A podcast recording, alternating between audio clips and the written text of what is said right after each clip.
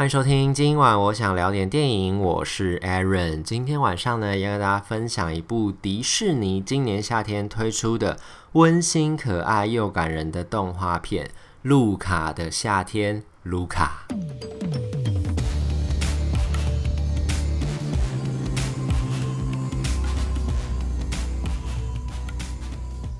路卡的夏天真的是一部意外之喜，就是我在看之前，我其实没有抱持任何的期待进去看这一部，我就只是想说，反正迪士尼的动画片就是必看嘛，所以我就进去看了。就没想到看完之后呢，我就觉得真的是太感动了，那种热泪盈眶的那种感动。没有想到会是这么一部温馨可爱，而它情节其实并不复杂，它里面的主轴也都很简单，但是我觉得就是深入浅出的带出了这部电影想要讲的主题。这一次这个故事呢，路卡夏天，顾名思义，在讲的就是关于路卡这个。主角他在度过的这个夏天的这个故事，路卡是谁呢？路卡就我们的主角路卡，他其实是一个生活在意大利的某一个小镇外海海底的一个海怪。他这个海怪，你就可以把它想成是那种水底情深。大家如果真有看《水底情深》的话，里面的那只两栖类的那个。就是呃，看起来像要怎么形容啊？我觉得这很难形容，就是海怪啦。反正就是它可以变成人，也可以变在海底的时候，就是它正常的身份就是一只海怪这样子。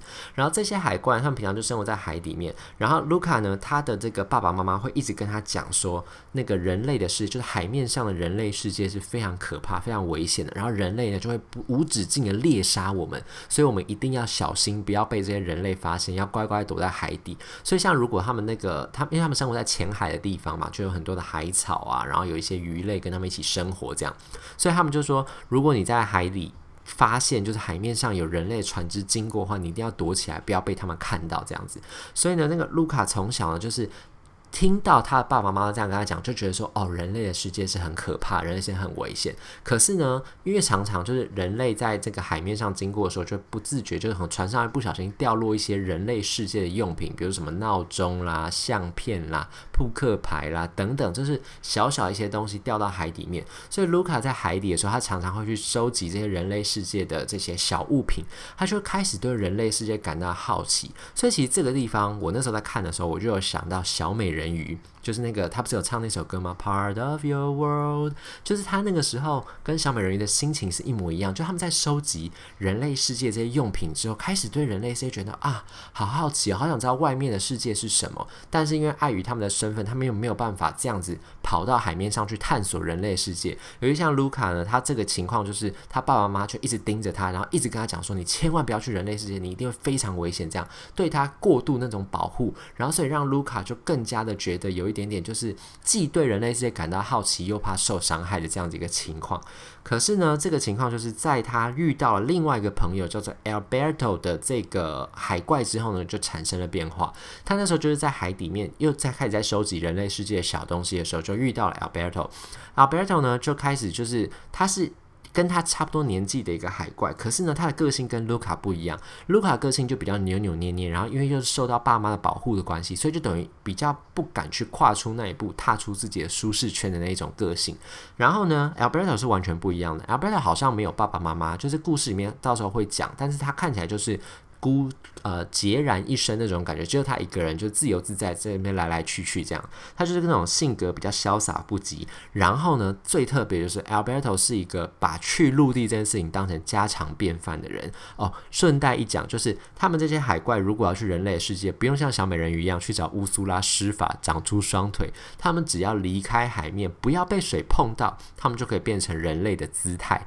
所以呢，其实 Alberto 三不时就会到人类的世界去，就是到陆地。地上面去过他自己的生活，他甚至在陆地上面有一个自己的秘密基地，他在那个里面呢就收集了非常多他从海底或是陆地岸边收集到的人类的这些小小的物品，把它堆在那个地方，然后甚至还有什么留声机啦，然后就放那种黑胶唱片。所以其实呢，卢卡那个时候就认识 Alberto 之后呢，一开始他其实很抗拒，他觉得这个人怎么这么不守规矩，怎么一直跑到海面上去？如果他害人类发现我们怎么办？但随着他跟 Alberto 变成朋友之后，然后开始 Alberto 会带着他去人类的世界，就是去到他的秘密基地啊。他们那个秘密基地是等于是也是远离人类小镇的一个小海岛上面的一个小小的一个算是废弃小屋吧，这样讲好了。总之，他就在那个地方，他们俩就在那个地方开始就是玩了起来。然后呢，那个卢卡看到了 Alberto 在那个地方收集到了这么多的人类的物品之后，他就开始对人类世界感到更加的好奇，然后就更想要知道到底是人类世界到底什么样子，他就可以渴望去看人类世界真实的样貌。然后这个时候呢，Alberto 就是拿出了一张。上面有着意大利国民机车伟士牌机车 Vespa 的那个海报，然后就开始跟他讲说：“哦，这个机车就我看到那种情况，就是他们可以骑着那个机车在世界各地到处巡游，然后去你想去的地方，就是一个非常自由的象征。所以这个时候对于卢卡来说充满了巨大的吸引力，所以卢卡跟 Alberto 就决定说，他们要去人类世界搞一台真正的伟士牌，然后去享受人类世界所谓的自由跟自。”到处去旅游，到处环游世界那种感觉是什么？于是呢，卢卡就心一横，就跟着 Alberto 来到了人类世界，来到那个人类的小镇。然后他们就想说，他们要去搞一台伟士牌来。结果呢，在这个人类小镇上面呢，他们就遇到了一个镇上的小恶霸。他看起来就是那种富二代、富家公子，不学无术，但是就到处炫富，然后欺负镇上其他小朋友或是大人这样子。所以呢，他们那时候一到镇上，因为他们也是刚刚才开始进入这个人类社会嘛，所以其实有很多规矩都不懂。他们就在这个地方呢，就是遇到了这个恶霸之后，恶霸就想要欺负他们，然后恶霸甚至想要把他们俩丢进喷水池里面。可你也知道啊，他们是人类的形态的时候，如果碰到水就会变成海怪，他们身份就会暴露。所以这样一切就很紧张，他们不知道怎么办的时候呢，这个时候就出现了我们的这部片子的女主角，叫做 Julia 的一个小女孩。她算是女主角，但这个片子里面其实没有任何的情爱成分啊，就只是。一个呃，另外一个不同性别的小女孩出现这样子，Julia 呢，她是她其实是一个非常海派天真而且见义勇为的这种小女孩。然后呢，她其实平常并不住在这个小镇上，她其实平日呢是在另外一个小镇上跟她妈妈一起过生活，然后在那个地方上学。但是到了夏天的时候，暑假的时候，她就会来到这个海边的小镇，跟她捕鱼的爸爸一起过暑假。然后呢，这个小镇上面有一个传统，就是他们每年夏天呢，镇上一个负责卖意大利面的那个厂商。就会举办镇上给小朋友的那种铁人三角，这个铁人三角项目呢，就包括这个呃游泳。然后呢，骑脚踏车，还有吃意大利面，因为是意大利面厂商所办的这个铁人三角，顺便打自家的广告，这样。所以这个广告的场，这个呃这个比赛呢，他们最后就会有一个奖金。然后 Julia 其实每年都有去参加这个比赛，她就是梦想，觉得她就觉得说，她对自己很有自信，她就觉得她一定可以赢得比赛。可是呢，这个镇上上的每次这个比每年比赛冠军都是那个恶霸，然后所以恶霸就一直嘲笑 Julia，就说你就是一个废物小鲁蛇，你在那。边自以为自己可以赢，你在嚣张什么这样子？但 Julia 都不理他，就觉得说他就是一个邪恶、只会霸凌别人的臭恶霸子，就是就很讨厌他这样子。所以在这个时候，他就赶快冲出来，见义勇为的拯救了 Luca 跟 Alberto。然后呢，他就把他们俩带走之后呢，就跟他们讲说：“我们是互相，我们他就直接讲，他就说我们都是鲁蛇，我们就是那个呃训卡，所以我们之间要互相扶持、互相帮助。”所以他们三个人就建立起了意想不到的友情。然后他们甚至还一起讲说。因为就是卢卡跟 Alberto 就知道这个比赛之后，就问他说：“嗯、那比赛可以干嘛？”然后比他就说：“比赛就有奖金啊，奖金之后就可以去买 Vespa 这样子。”所以他们就想说：“那他们就要去想办法赢得这个比赛。”所以他们后来就去跟 Julia 组队，他们就讲好，就说好，那就是因为他们俩不能游泳，因为会曝光他们的身份。他们说好，那就 Julia 负责游泳，然后呢，Alberto 负责吃那个意大利面，然后卢卡就是负责去骑脚踏车。所以他们就开始了这个魔鬼训练，想要赢得这场比赛。这样子，但在他们训练之余呢，就卢卡也会从 Julia 那边得到了更多关于人类社会的知识，因为 Julia 毕竟是有上学的嘛，所以他就会把他自己的课本拿出来跟卢卡分享，说他在学校学到的新知识是什么啊。然后呢，他们会用望远镜去看天上的星星，去学星体、星象、太空、天文相关的知识。所以卢卡就真的觉得这个人人类世界真的好大哦，他真的好想要去探索这个世界真正的样貌，甚至他开始兴起一个念头，就是因为 Julia 是在学校学到。这么多厉害的知识，他也开始想说：那我能不能像人类的小孩一样去学校上课？那这个时候呢，Alberto 虽然平常是一个放荡不羁的人，但是他其实也是，毕竟从小就是自己在江湖上打滚的一个人，所以他自己也知道人类的世界并没有他所想的这么简单。他也是对人类，如果一旦知道他们是海怪这个真实身份，可能会对卢卡不利这件事情有一些基本的了解。所以呢，他就一直跟卢卡讲说：“你不要再想了，你不要以为 Julia 现在跟你是人类的关系这么好，然后如果他知道你真实身份，还会对你这么好，而且其他人对你一定会有更。”更多恶意的情况发生。哦，而他们来到这个小镇之后，就发现说这个小镇到时候贴着那个悬赏单，就说他们要抓海怪，因为有那个渔民目睹到海怪身影这件事情，这个传说在这个小镇上一直都是存在着，所以其实每一户在捕鱼的人家都家里都会有那种鱼叉，他们都想要用那个鱼叉去插海怪，去捕到捕到海怪这样，因为他们觉得海怪是伤人的怪物，就对那种不了解事物有一种。呃，错误的理解，错误的猜测，这样子。所以呢，后来呢，有一次在卢卡跟 Alberto 吵架，吵得正凶的时候呢，